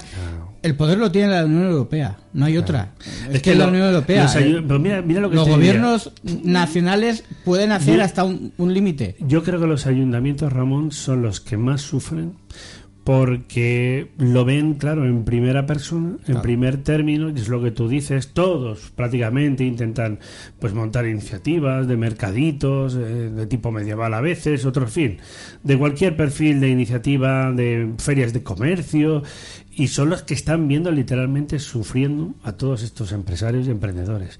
Y especialmente el tema del campo, porque en una granja la vida empieza a las 5 de la mañana. ¿Eh? O antes. O antes. Y entonces, y acaba, pues vete tú a saber. Y, y tienes que mantener, y en esta pequeña explotación que nos decía Jesús, fíjate, también tienes tu rebañito de ovejas. Y, luego lo que hablamos, hemos visto, eh, por desgracia, la situación también de las vacas cuando viene una epidemia, igual que los cítricos sufren de esa famosa mosca negra, mancha negra, etcétera. Por eso los agricultores insisten tanto en tratar de evitar que entren ese tipo de productos y endurecer los eh, controles fitosanitarios. Y aquí, pues cuando tienes cualquier tipo de virus, igual que nos afecta a los humanos, le afecta a los animales. Y aparte del disgusto y de la desgracia y del sufrimiento, porque ellos están viendo también sufrir esos animales, encima eh, la ruina económica. Y el O sea, problema es, siempre lo hemos hablado, el producto cuando sale del campo hasta que llega la- al supermercado, el que sea, el de turno, por ahí se pierde mucha cantidad de dinero. Hay quien gana mucho dinero. Pues yo... Siempre, siempre que protesta Lo- hablamos de lo mismo, pero no hay ninguna solución. ¿Quién puede solucionar esto? Sinceramente, ¿quién lo puede solucionar? Pues yo creo que es la propia la propia cadena alimentaria la que debe debe plantearse. Porque muchos tampoco Por- porque- se atreven a denunciar, por si acaso denuncias, y el supermercado de turno o quien Co- lleve coge eh, represalias. coge represalias. Claro. Ese es el problema. Pero, pero ahí la historia está, como tú bien dices, en el productor que no gana dinero y luego también hay que decirlo así, es la verdad, y no es por defender a los, a los supermercados valencianos, que además No, son de líderes. todos en no, general, no, son líderes en el mercado español, que precisamente, y lo, lo he dicho muchas veces, que Mercadona, Consume, etcétera, son más y más, son de los que más se esfuerzan en tratar de compensar a los agricultores. Digo respecto a otras cadenas, ¿eh? no es por defender a lo nuestro, es que es la verdad. El problema es que aún así, como es lógico a ellos, les resulta insuficiente. ¿Qué pasa? que como los supermercados a través de la distribución no quieren tener una negociación directa agricultor por agricultor, que es lo que desearían también muchos agricultores, pues entonces, claro, ahí en medio aparecen las plataformas y los intermediarios. Que ganan mucho dinero. Vamos a ver, si tú, tú pagas a 15 céntimos el kilo de naranjas, por ejemplo, y en un supermercado tú lo estás comprando de media a unos 3 euros. Ahora mismo el kilo de naranja en un supermercado. Tres- esta, semana fui a, fui a comprar a Consum. 3 kilos de naranja, 3,19. 3,19. Estamos hablando de más de un euro el kilo. De un euro el kilo, ¿vale? Y tú se lo estás pagando al agricultor a 15 A, céntimos. a 15 o 20 céntimos. Vale. Y el supermercado. Ese euro y el el supermercado. Y, y recordemos también, ¿no? Que, y escucha, que también es importante para que, para que mucha gente lo sepa. Los supermercados, en general, en general, trabajan con márgenes pequeños, ¿eh? O sea, no trabajan con márgenes En- grandes. En este caso estamos hablando que hay un euro. Ese euro por el que el supermercado, no lo sé, es por hablar, se queda a lo mejor 20 céntimos. Perfecto. Mm, Esos 60, 70 céntimos o 80, ¿quién se los queda? Ah, pues ahí Ese está. es el problema. Porque si el, el agricultor y el productor, y en este caso el ganadero, recibe muy poco dinero por su producto y el supermercado tampoco tiene un margen muy grande para trabajar, porque repito, los márgenes son estrechos, es decir, los supermercados generan facturación por volumen de ventas, pero no por márgenes. Y el tema que hemos O sea, hablado- traba- trabajan todos con, con márgenes muy estrechos. Entonces, donde eh, la cadena intermedia, que son, por cierto, los que están siempre calladitos. Ahí estamos. Porque, claro, las tortas se las llevan los supermercados. Pero los de la cadena intermedia son los que están callados. Estamos ahí. Que, que son los que nunca. Y los del mundo de los nada. lácteos, hay que decir que España es uno de los principales de Europa junto a Francia, creo yo, si bueno. no me equivoco. Por ejemplo, este nuevo acuerdo con Nueva Zelanda, creo que ha comentado el compañero, Mm. claro, va a afectar a, sobre todo, los países que más eh, de lácteos es Francia y España, en Claro, Europa. pero, pero luego. Ya sé que Europa es para lo bueno y para lo malo, pues No, tienes pero- que pertenecer. Pero, ¿eh? pero, la, pero, la poli- claro, pero lo ha dicho el propio Jesús Calabuch, es decir, el gran problema que hay es que ahora porque la iniciativa, la- bueno, porque le toca al ministro de Agricultura, pero es que me da igual que sea el gobierno de Pedro Sánchez, que gobiernos anteriores, que los que vengan. todos Porque han las manos atadas Porque el problema es que hay una política agraria común que no funciona. El otro día vimos al comisario que se lavó las manos y dijo, allá que cada país se apañe. Hombre, pero vamos a ver. Pues estás Es en Europa, la que tiene que Claro. mandar y dar eh, las guías es Europa, Y no lo- que cada país apañe. Y luego se cabrean los franceses con nosotros y nosotros decimos, pero ¿qué culpa tenemos si estamos aquí supeditados al, al mismo mercado que vosotros? Entonces es un tema de difícil solución donde yo creo que la propia eh, cadena alimentaria debe, creo que un poco, digamos, si no autorregularse, autointervenirse. Y como estamos diciendo, si los supermercados, que evidentemente tienen una potestad importante, porque son eh, en muchos casos los que al final nos conceden la oportunidad de comprar los productos en sus lineales, eh, si toman cartas en el asunto, los productores ya lo hacen. Yo lo siento mucho, la cadena intermedia está claro. Yo soy de letras, pero las matemáticas no engañan. No. Si estás pagando todo lo que tú bien has dicho, el kilo de naranjas a 15 céntimos y nos encontramos que estamos comprándolo en el supermercado a 3 euros y pico y el súper no se va a llevar más de 15, 20 céntimos por, por ese kilo, por, por ese pack de 3 kilos, eh, o 40 o 50 céntimos, que cada cual lo vea. Blanco y en botella. Y de esto pasarán los años y seguiremos Y, hablando. se- y seguiremos hablando, pero cada vez habrá menos empresas, no podremos producir un quesito fantástico en barcheta, no podemos disfrutar de nuestras naranjas en cualquiera de nuestra rica huerta, ¿eh? luego lo echaremos de menos, Ramón. Sí, nosotros igual ya no lo veremos, pero nuestros hijos o los hijos de nuestros Pues, hijos lo echarán de menos. Como sigamos este ritmo, con la aceleración de destrucción que llevamos, acabaremos comiéndonos naranjas de Sudáfrica y el queso de Nueva Zelanda.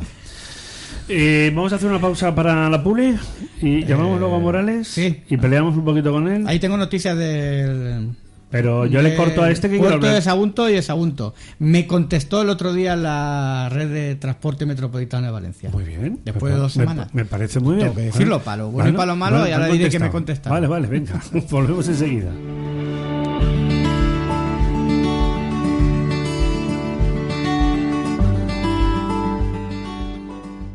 Estás escuchando Intercafé.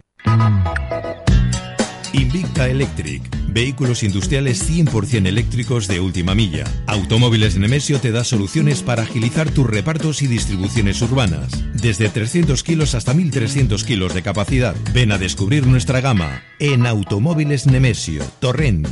Nemetízate. Creativos, dinámicos, apasionados, motivados, resolutivos, fanáticos, entusiastas, aplicados, originales, comprometidos, implicados, persistentes, innovadores, decididos. Daumic.com. Reformamos tu hogar. Mañana es tarde. Todas las mañanas nos volcamos para que tengas todo lo que buscas en una revista radiofónica. Mañana es tarde.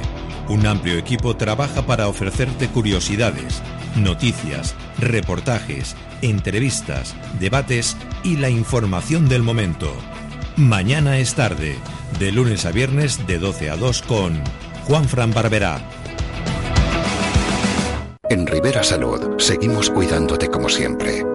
La normalidad en todos nuestros centros ya es una realidad. Garantizamos tu seguridad y tranquilidad. Y sin listas de espera, como siempre. Somos Rivera Salud. Somos salud responsable. ¿Necesitas camisetas personalizadas? ¿Camisetas para eventos? Síguenos en Instagram en personaliza barra baja 22.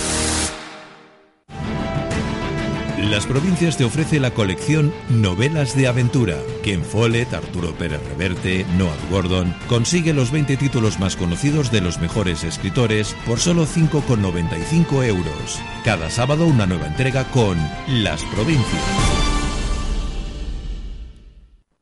Estás escuchando Intercafé.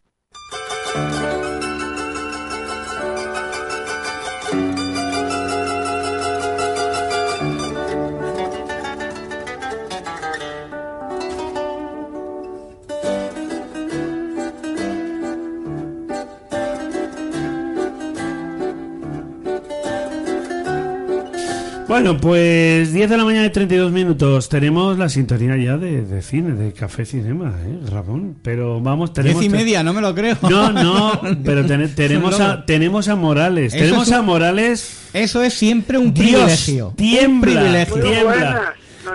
Morales, Buenas, buenos días. ¿Tienes ya, tienes ya- ¿cuánto ta- tiempo ta- sin oírlo? yo también. ¿Te han invitado Pero- para la mascleta en Madrid?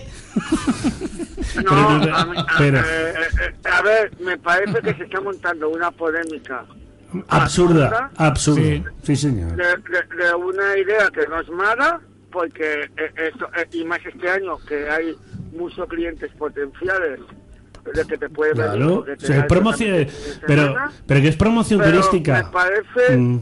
es que, que se demuestra lo que estaba oyendo esta mañana en una en una, en- Acércate, en una- acércate al auricular del teléfono porque tenemos la ganancia Vale. y casi se nos van a comprar los micros. ¿Qué voy a hacer con todos los que Vale. entrevisto? Os voy a pegar la oreja y la boca a los auriculares, ¿eh? A ver, no, no eh, no, eh, eh, es- espera, no estarás con manos libres. sí, hoy sí, hoy sí. Ah, muy bien. Pues ponte con el auricular. Si no te oímos. Se- no, se oye, eh, se oye muy- eh, No eh, se oye eh, bien. No, ponte con el auricular. Ponte con el auricular. Eh, eh, es más complicado. Eh, en este momento es más complicado ponerme auriculares porque manos libres que es el, el- el Pues, vehículo. pues vale. y- Pues te oiremos nosotros, pero luego la gente, pues igual nos oye. Es que esto es una batalla perdida. ¿Qué? Venga. A ver, eh, lo que lo que estaba eh, el problema que llevan esta eh, que el problema es que los, los líderes están hechos con los partidos y no piensan en su en la necesidad de los partidos, que es lo que va a pasar al PSPB eh, desde el 28 de mayo, es lo que le puede pasar, igual sí, igual no, al PP en Galicia, y es que no nos hemos dado cuenta, eh, que no nos hemos dado cuenta.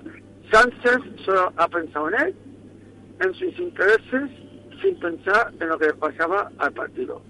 Y Mm. creo que eso es muy importante Bueno. a una buena A ver, eh, como hace tiempo que que no, que no hablo con vosotros, mira, voy a aprovechar porque el tema de la mascleta imagino que lo vais a debatir luego con Juanfran, ¿no? Digo Bueno, yo. no, no lo sé. Es que En tampoco me. A, mí el- personalmente el- me da lo mismo el- lo de la mascleta en Madrid. Eh, Bueno, ayer- Aparte, no es un lugar. Se van a sentir defraudados. La mascleta hay que escucharla en la plaza del Bueno, Ayuntamiento pero dicho dicho esto, eh, alguno hecho ayer mano de meroteca me parece muy bien en esa A zona. ver. Espera, espera, espera. ¿Me oye espera.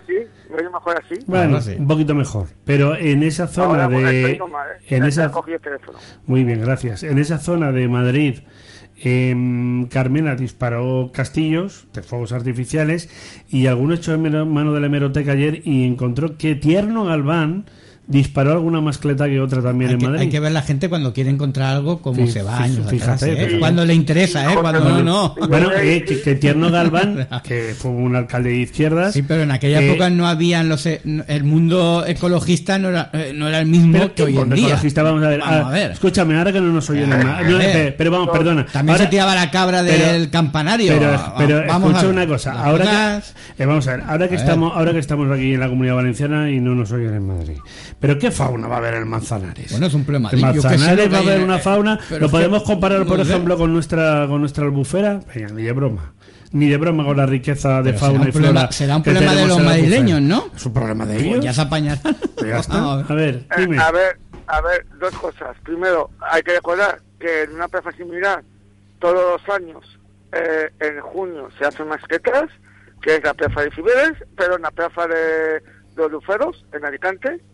Segundo, eh, que si estamos por, por lobbies ecologistas, que el problema no es de ecologismo, el problema es un problema de los famosos lobbies ecologistas que, que son hijos de ogres de, de familias burguesas, esa es para mí la definición de, de lobby, y que, eh, y que en los años 60, 70 todos iban con sus cientos Claro. o, o de vehículos de alta gama en, en, la- en aquella época. Eh, ese es el problema que, que realmente, que esos lobbies Mm. están ocupando el espacio y con esos lobbies no teníamos ni ampliación de puerto, no tendríamos ni, ni alta velocidad, no teníamos ni aviones, Mm. eh, y digamos que haber consignas de humo. Son los mismos que en enseñanza Mm. están poniendo que no tenemos que, que suspender al alumno, no sea que Claro. se coja un trauma. Pues sí, eh, no, muy no ra- coge- Pe- permíteme. tenemos eh. Eh, tenemos noticia de última hora ahora mismo. En Tarancón, eh, en la provincia de Cuenca, en plena A3, ahora mismo hay un bloqueo de agricultores.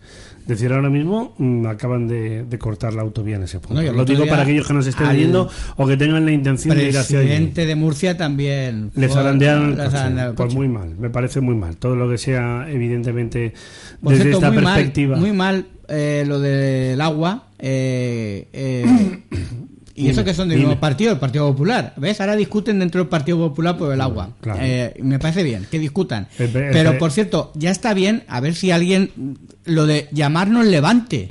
Que no somos Levante, por favor. No es que hablan siempre Cataluña, Murcia, Y Andalucía Levante. y Levante. Sí, sí, ¿Y sí, quién sí. Levante? Pero Eso para- era la época de, Franco. tanto, época, pero tanto no pa- es Levante. tanto para la portavoz del gobierno castellano manchego, que estuvo muy desafortunada en sus declaraciones, diciendo que nosotros derrochamos mucha agua en regadío, lo cual no es verdad. Y ellos no. ¿Cómo? Para el gobierno, por cierto, de Aragón, del Partido Popular, También. el señor Azcón, que siempre dice que no al trasvase del Ebro. Muy bien, entre otras cuestiones. El, el lunes vino Mamen Peris aquí, nos mandó, un- nos trajo un vídeo, que además mm, lo tenemos pendiente de publicar en interdiario.es, donde aparecía el caudal del Ebro, que está a rebosar ahora mismo. Ese agua está yendo al mar, se está perdiendo. Decir, que se lo hagan todos de, mi- todos de mirar, como se dice. O sea, que todos se como hagan de mirar. Hay, hay otro detalle.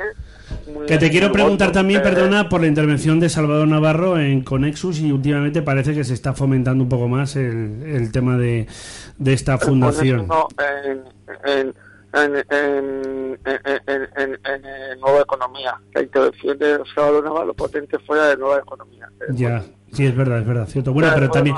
No, perdón, pero hubo, hubo un acto de con empresarios en Conexus, también en Madrid. ¿Mm? A ver, el problema de Conexus es que Conexus ha nacido en contra de los, de los buenos de los grandes empresarios. Eh, Conexus no está bien vista por alguna por alguna asociación de empresarios, la, la que más manda en todo el Mediterráneo, porque AVE tenía que cambiar, ya no es solo la, la Asociación Valenciana de Empresarios, sino la Asociación Valenciana, la Asociación de Empresarios de, de la Comunidad Valenciana y por el número de afiliados también de Cataluña, porque muchos catalanes han visto en AVE su salvación ante la locura de sus Mm, políticos. mm. Y, y- y- y entonces, eh, eh, yo creo que ese para mí, lo de Conexus, el crecimiento que va a coger Conexus con el actual Consejo, para mí es eh, el, la único eh, eh, ordenador del presidente de Generalitat.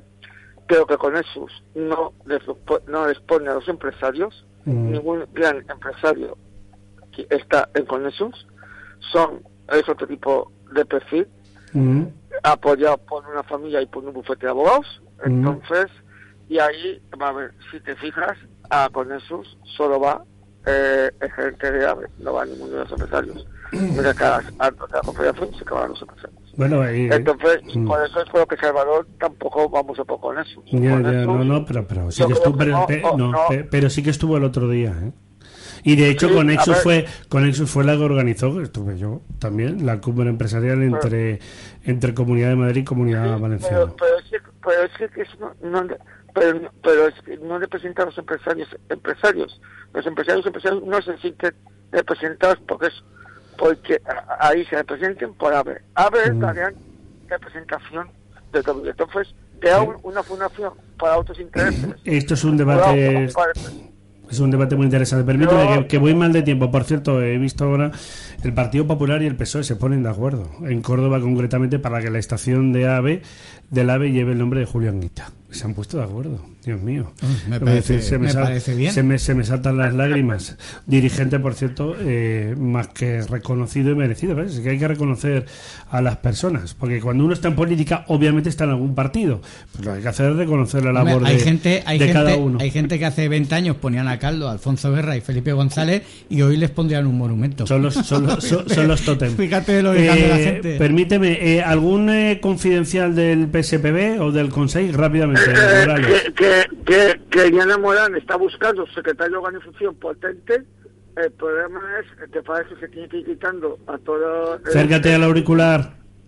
A ver, mueve un poquito. Sí, eh, A sí, lo- lo- ya- ya, eh, se, se ha quitado ahora mismo y que está buscando una persona que controle el partido, que posiblemente será de Alicante, eh, para variar, eh, o, o alguien, eh, pues- pues- porque ella tampoco tenía muchos huestes, o alguno a un joven. El problema es que El problema, jóvenes, que el problema que le, que, le falta que le falta respaldo en este sentido. ¿Cómo lo ves tú, Ramón? Bueno, a ver, a Diana Morán hay que darle tiempo al tiempo. Acaba de empezar. Oficialmente aún no ha sido Oye, pero presentada.